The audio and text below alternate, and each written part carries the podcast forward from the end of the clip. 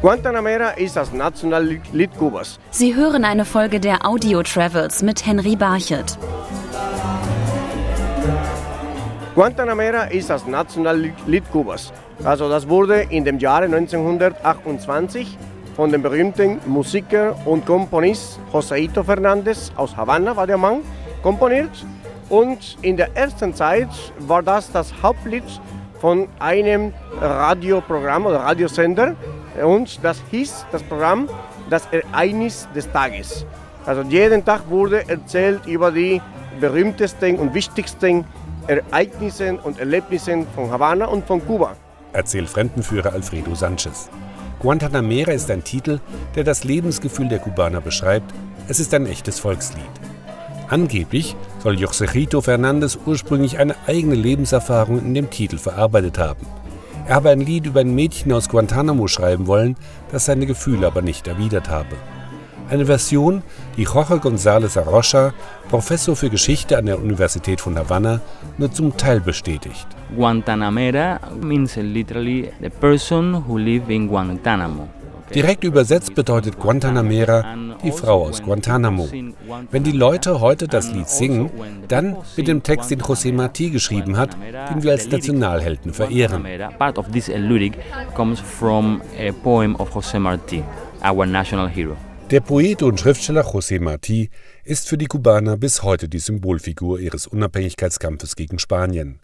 Teile des Texts von Guantanamera entstammen dem Gedichtband Versos Sencillos, die einfachen Verse, die Martí im amerikanischen Exil verfasste. José Martí war ein Mann, der für die Armen des Landes mal gekämpft hatte und er hat zum Beispiel bei einer Strophe gesungen, mit den Armen von Kuba will ich ja mein Glück auch mal verschenken. Der Gesand von den Bergen berührt mich mehr als der Rausch vom Meer.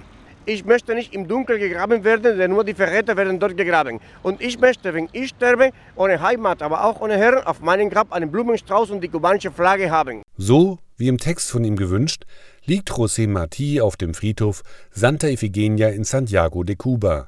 Sein Sarg ist in einem 24 Meter hohen Kalksteinmausoleum für jedermann öffentlich zu sehen. Auf dem Sarg liegt die kubanische Flagge und Hunderte von Besuchern versammeln sich dort täglich zu einem militärischen Zeremoniell, um ihrem Volkshelden die Ehre zu erweisen.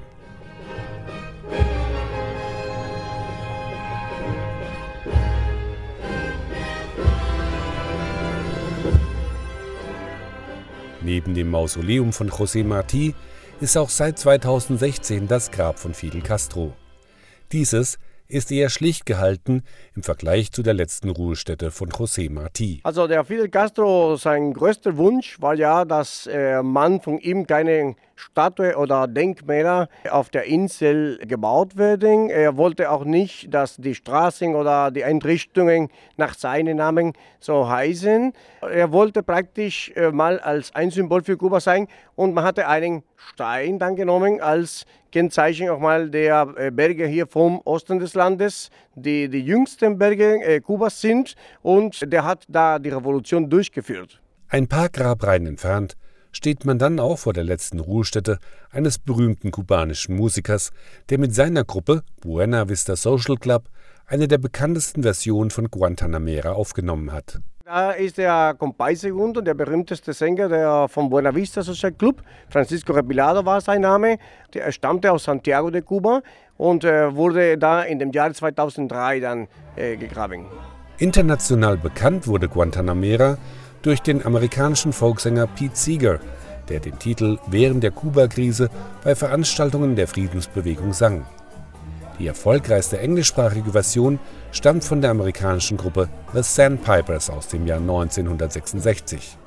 Seitdem haben Künstler auf der ganzen Welt wie Julio Iglesias, Joe Dassin, Gloria Estefan oder José Feliciano den Titel aufgenommen.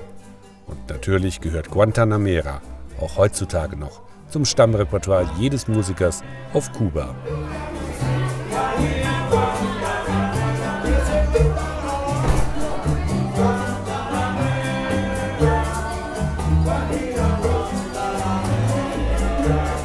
Sie hörten eine Folge der Audio Travels mit Henry Barchet.